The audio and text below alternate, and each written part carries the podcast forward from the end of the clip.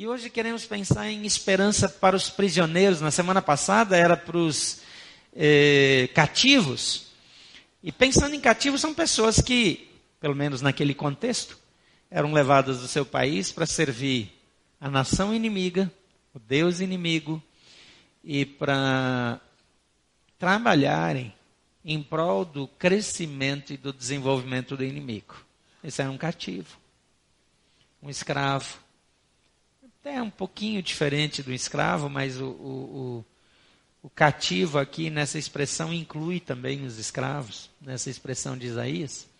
Mas hoje, olhando para o texto, nosso texto base para essa série é Isaías 61, 1 a 4, que diz: O Espírito do soberano Senhor está sobre mim, porque o Senhor ungiu-me para levar boas notícias aos pobres, enviou-me a cuidar dos que estão com o coração quebrantado e anunciar liberdade aos cativos e libertação das trevas aos prisioneiros para proclamar o ano da bondade do Senhor e o dia da vingança do nosso Deus, para consolar todos os que andam tristes e dar a todos em Sião, todos os que choram em Sião uma bela coroa, em vez de cinzas, óleo de alegria em vez de pranto e um manto de louvor em vez de espírito deprimido.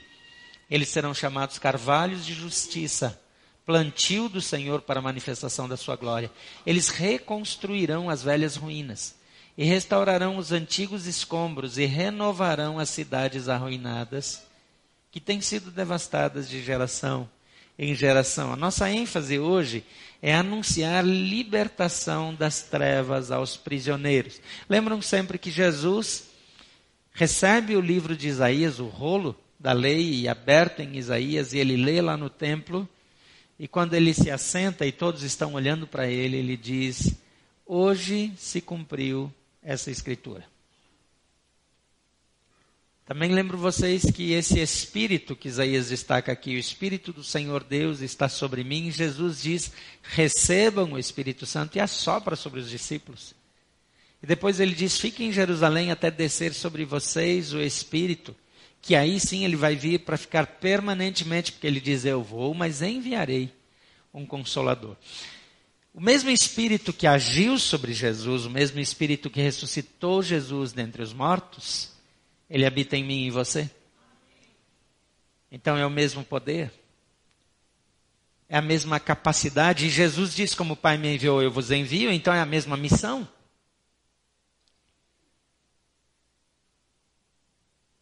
É interessante que a gente está olhando só para um texto pequeno. Mas a gente poderia passar um ano falando sobre essas coisas acerca de Jesus. Porque até hoje pessoas vivem aprisionadas.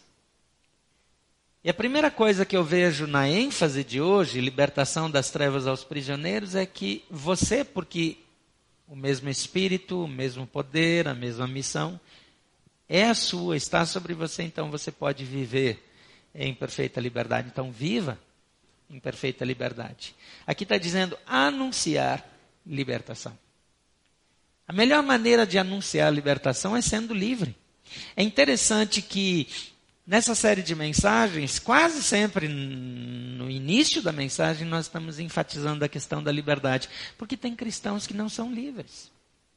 É impressionante como tem cristãos com dependências, prisioneiros mesmo.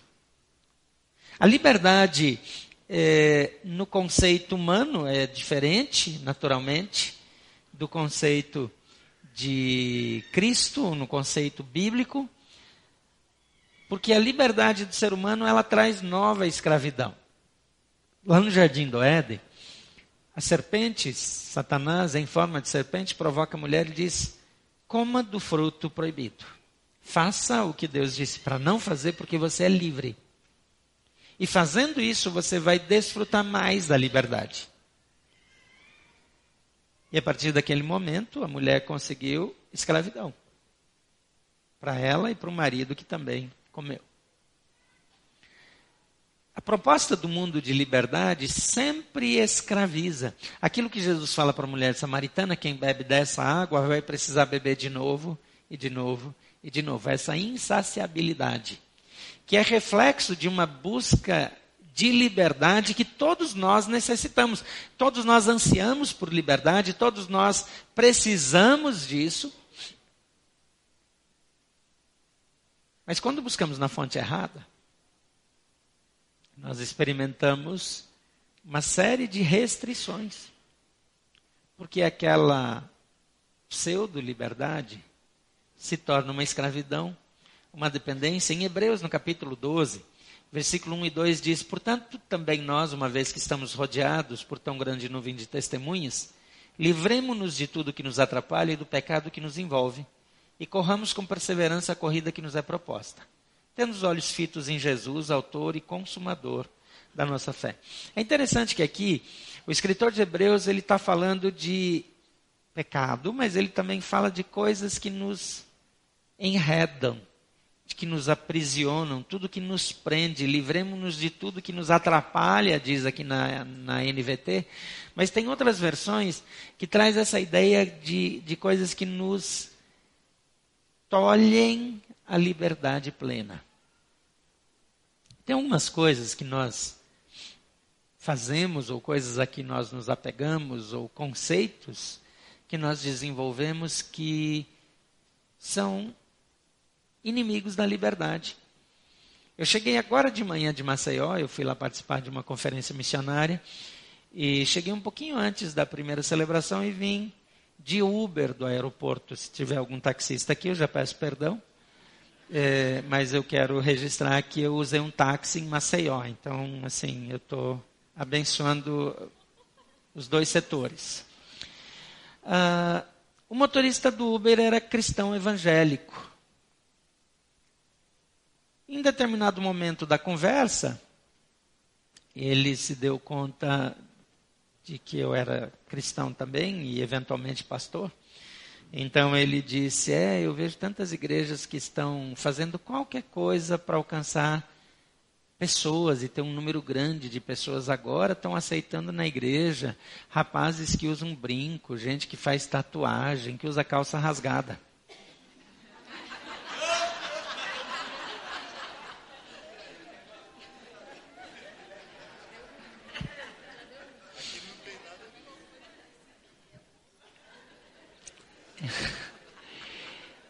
Ele não falou nada de que essas coisas aqui ele não falou.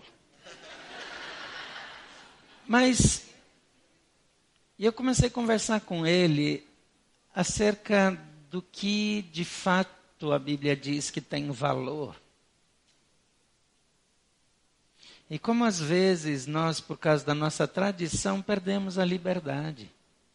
E julgamos as pessoas pela aparência. Depois o pastor Evandro subiu aqui de colinha. Colinha é rabinho lá no Rio Grande do Sul, gente. Para traduzir aqui. Acabou, gente. Perdi a esperança. Esse menino tão bem vestido, tão bem comportado, agora acabou. Agora, eu fiquei vendo como às vezes essa cultura tira a nossa liberdade. Impressionante como Jesus chocou os religiosos da época, porque ele quebrou os padrões de cultura da época.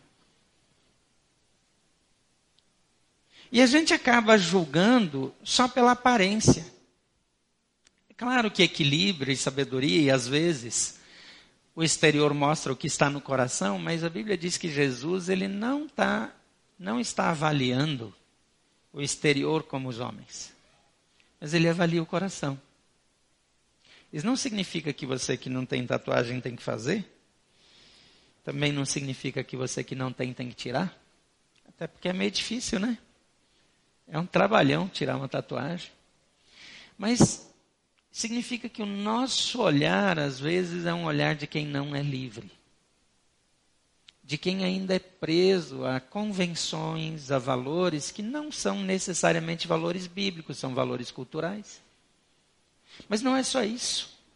Aqui está dizendo que algumas coisas que não são necessariamente pecado podem ser coisas que nos atrapalham. Talvez você faz coisas que você acha que não são pecado. Talvez não sejam mesmo. Mas é possível que essas coisas atrapalhem a sua caminhada. O que, é que significa ser livre?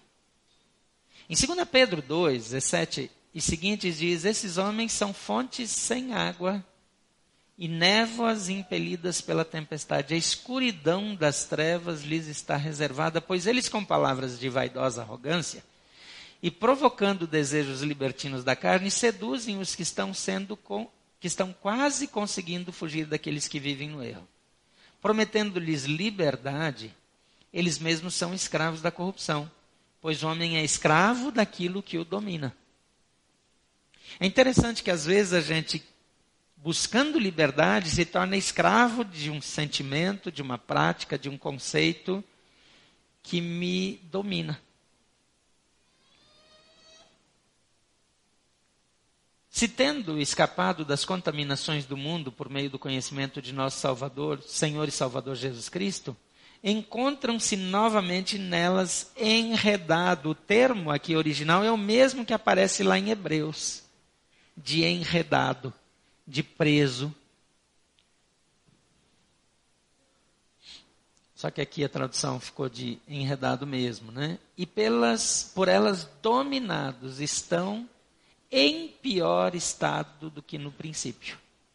Teria sido melhor que não tivessem conhecido o caminho da justiça do que depois de terem conhecido voltarem as costas para o santo mandamento que lhes foi transmitido Confirma-se neles que é verdadeiro o provérbio: o cão voltou ao seu vômito e ainda a porca lavada voltou a revolver-se na lama. Conceitos ditados à época que tinham essa expressão que alguns conheceram a Jesus, se tornaram livres, depois encontraram novas formas de escravidão. Se tornaram de novo escravos, ou condenando os outros, ou voltando para práticas que deveriam estar livres, ou passando a ter dependência de determinados comportamentos, que no fim das contas são comportamentos danosos. Mas o conceito divino de liberdade é diferente. É liberdade para não julgar, é liberdade para não depender de nada. Lá em Romanos 8, 13 a 21, disse: Pois se vocês viverem de acordo com a carne, pela carne morrerão. Mas se pelo Espírito fizerem morrer os atos do corpo, viverão. Porque todos os que são guiados pelo Espírito de Deus são filhos de Deus. Pois vocês não receberam o Espírito que os escravize novamente, para novamente temer, mas receberam o Espírito que os adota como filhos, pelo meio do qual clamamos Abba Pai. O próprio Espírito testemunha ao nosso Espírito que somos filhos de Deus. E se somos filhos, então somos herdeiros herdeiros de Deus e co-herdeiros com Cristo. Se de fato participamos dos seus sofrimentos, para que também participemos da sua glória. E continua, considerando que os nossos sofrimentos atuais não podem ser comparados com a glória que em nós será revelada. A natureza criada aguarda com grande expectativa que os filhos de Deus sejam revelados, pois ela foi submetida à futilidade não pela sua própria escolha, mas por causa da vontade daquele que a sujeitou, na esperança de que a própria natureza criada será liberta da escravidão, da decadência em que se encontra para a gloriosa liberdade dos filhos de Deus. Você foi chamado para esse tipo de liberdade. O mundo precisa dessa liberdade. Então você precisa viver assim. Por que, que nós ficamos pressionados por dificuldade financeira, ou por crise econômica, ou por decisões do governo? Nós respeitamos a lei, mas nós não somos controlados por decisões humanas. Nossa vida é controlada pelo Espírito de Deus. Os nossos valores são determinados pela Bíblia. Sabemos que teremos dificuldade. Jesus diz: No mundo tereis aflições, mas tenham bom ânimo. Eu venci. Eu venci. A Bíblia diz que nós somos mais do que vencedores por aquele que nos amou. Agora, às vezes, nós nos enredamos de novo, nos prendemos de novo. Então, como cristãos, devemos viver a perfeita liberdade, não a libertinagem, não o abuso da graça de Deus, mas a liberdade que é em Cristo Jesus. Em segundo lugar, porque nós recebemos a missão, Jesus diz: Como o Pai me enviou, eu vos envio. Destrua então o poder intimidador das trevas. O texto diz: anunciar libertação das trevas. Trevas inclui tudo aquilo que me impede de ver com clareza. Quando era menino, uh, nós morávamos uh, numa área rural. E para ir da nossa casa para a casa mais próxima, o vizinho mais próximo era meu tio, uh, tinha ali uns 500 metros de caminhada, talvez, um pouquinho mais. E de vez em quando a gente precisava ir lá buscar alguma coisa, que povo do interior da roça, faltou banha, vai pegar banha na casa do vizinho, vai pegar um pote de arroz. É, as vizinhas entravam na casa da outra até quando ela estava viajando para pegar alguma coisa emprestada e depois devolviam. Mas devolviam. Ah, uma noite meu irmão já tinha ido para lá e a minha mãe me mandou para lá para levar alguma coisa para casa do meu tio. E o meu irmão estava com dois potes de margarina. E ele se escondeu atrás de um matinho que tinha ali. E ficou escondido porque ele me viu vindo de longe, mas ele ficou no escuro, na sombra. Ele botou os potes de margarina no rosto, assim no lugar dos olhos e fez todo o barulho que conseguiu quando eu cheguei perto. Até hoje eu não perdoei ele.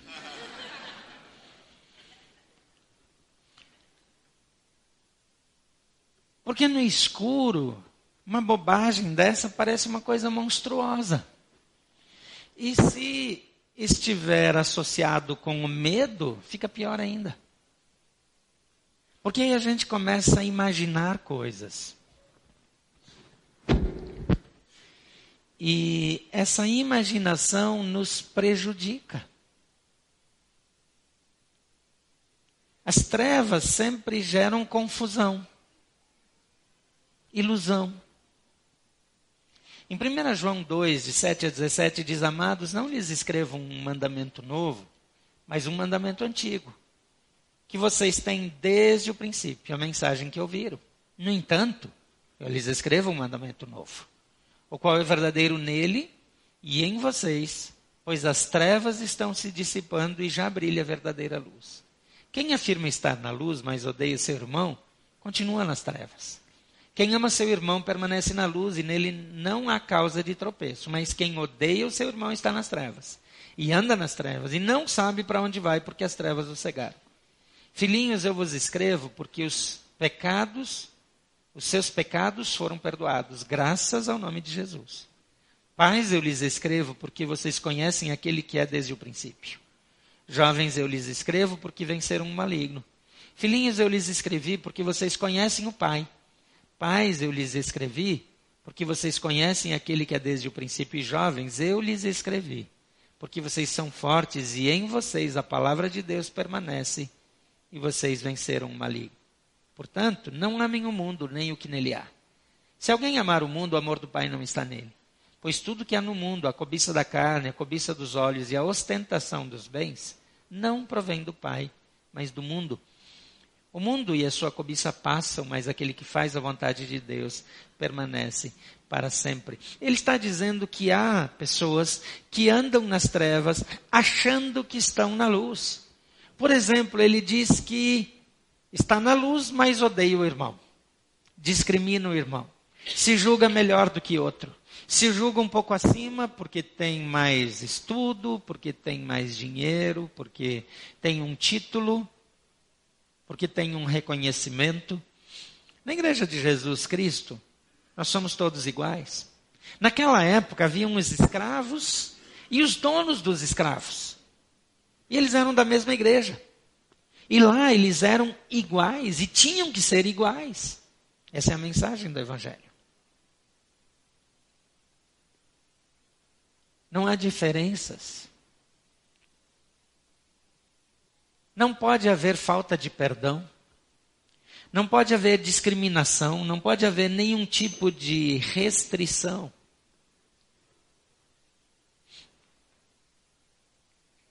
E a Bíblia diz que quando isso acontece, está faltando luz, tem trevas, tem visão distorcida. E depois ele diz: não amem o mundo. E ele fala de pais, de jovens, de filhinhos poderia dizer que são recém-convertidos, novos na fé, que começaram outro dia. Pessoas que já têm uma caminhada com Deus. E aqueles que são os pais na fé, os líderes mais maduros. Mas ele diz: não amem o mundo. Não se apeguem às coisas desse mundo para as três categorias. Os filhinhos ainda precisam crescer, mas tem alguns que estão antigos na igreja que continuam com a maturidade dos filhinhos. Mas nós precisamos crescer. E ele diz essas coisas, a cobiça da carne, a cobiça dos olhos e ostentação de bens, tudo isso passa. Mas aquele que faz a vontade de Deus permanece para sempre. Tirar as trevas, tirar a cegueira, combater a falta de visão clara vai fazer toda a diferença. João 8,12 diz: Falou depois Jesus, dizendo outra vez: Eu sou a luz do mundo. Quem me segue não andará em trevas, mas terá a luz da vida. Em 12,46 também no Evangelho de João diz: Eu sou a luz que vim ao mundo, para que todo aquele que crê em mim não permaneça nas trevas. Romanos 12, 21 diz: Não se deixem vencer pelo mal, mas vençam o mal pelo bem. Na falta de entendimento, prospera o ensino maligno. A Bíblia diz que na igreja haviam pessoas, num determinado momento, que tinham uma doutrina de demônios. Como que alguém que aceitou a Jesus pode eventualmente estar absorvendo o ensino demoníaco? essa possibilidade é porque na nossa vida muitas vezes existem áreas de sombra e a gente guarda uns pecadinhos de estimação que a gente guarda lá. Se você for bem honesto, se você não quiser bancar o espiritual aqui só entre mim e você, você vai admitir que tem coisas que você sabe que são erradas que você faz desde a infância. Como que nunca mudou? Tem muita coisa que mudou, tanta coisa mudou. Mas tem algumas coisas que estão lá desde o começo. E se você observar bem, você vai dizer: caramba, não faz sentido. Esses pontos são áreas de sombras e isso causa pontos cegos. Porque eu tenho pontos cegos, eu faço outras coisas que não deveria fazer, que não me fazem bem que são áreas de prisões que eu nem vejo. Eu acho que aquilo é liberdade, mas é aprisionamento. Então, eu preciso da presença de Jesus e da palavra da luz do Evangelho para que as trevas se dissipem. Em terceiro lugar, ofereça liberdade aos prisioneiros. Nós vivemos num mundo de pessoas que são prisioneiras. Quando você vê a manobra aí do Congresso e até do governo como um todo, para coibir as ações da Lava Jato. Gente, eu não tenho a inocência de dizer aqui, defender cegamente e dizer que o pessoal da Lava Jato nunca erra. Que eles é, fazem tudo certinho. É muita inocência pensar assim.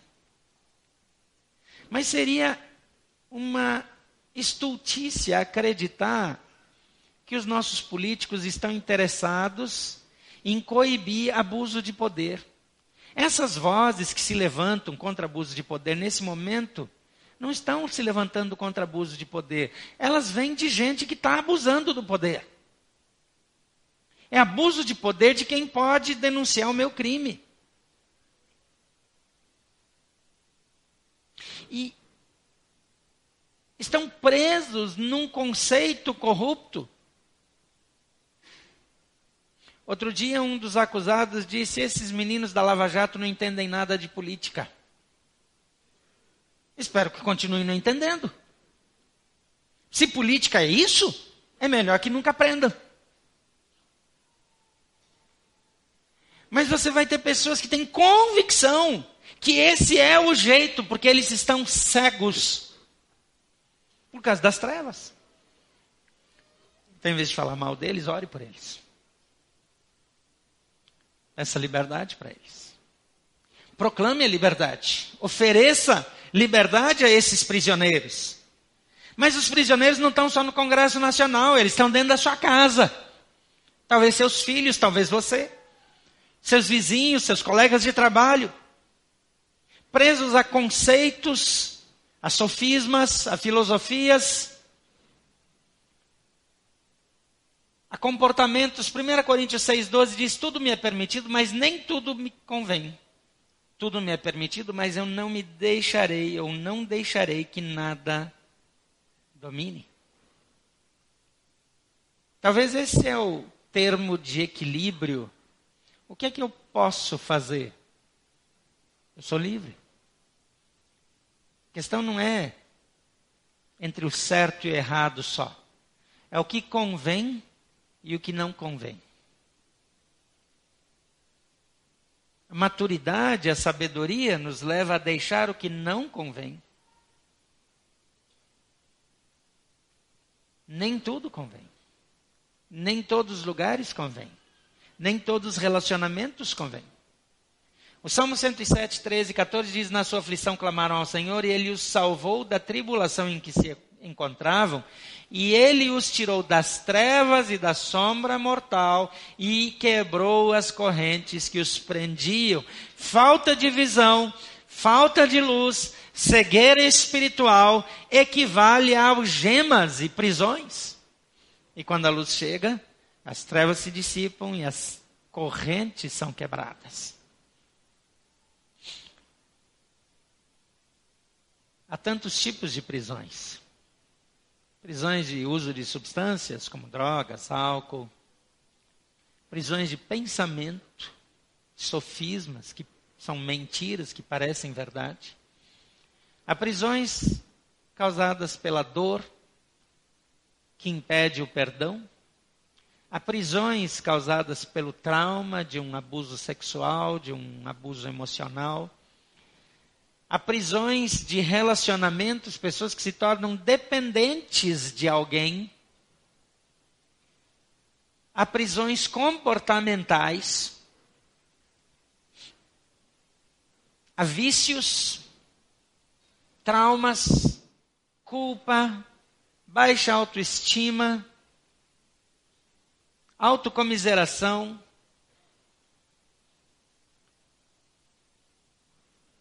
autoimagem distorcida. Mas a solução para todas as prisões está na luz de Jesus. Jesus vem e ele diz: O Espírito do Senhor Deus está sobre mim, porque ele me ungiu para proclamar libertação das trevas aos cativos. Para quebrar a cadeia dos prisioneiros. Quais são as prisões que ainda enredam você? Quais são os conceitos, os valores, as dificuldades? que ainda mantém você como prisioneiro. Pode ser a religião.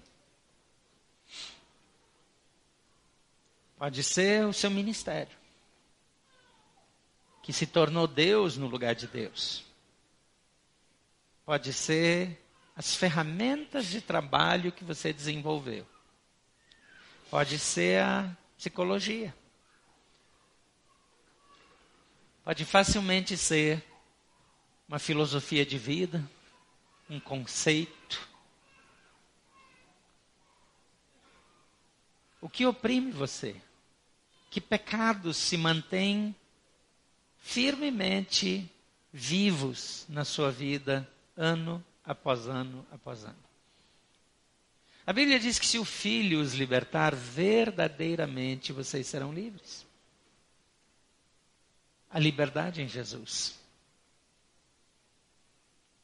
Não há nenhuma razão para que você viva aquém daquilo que Deus criou você para ser.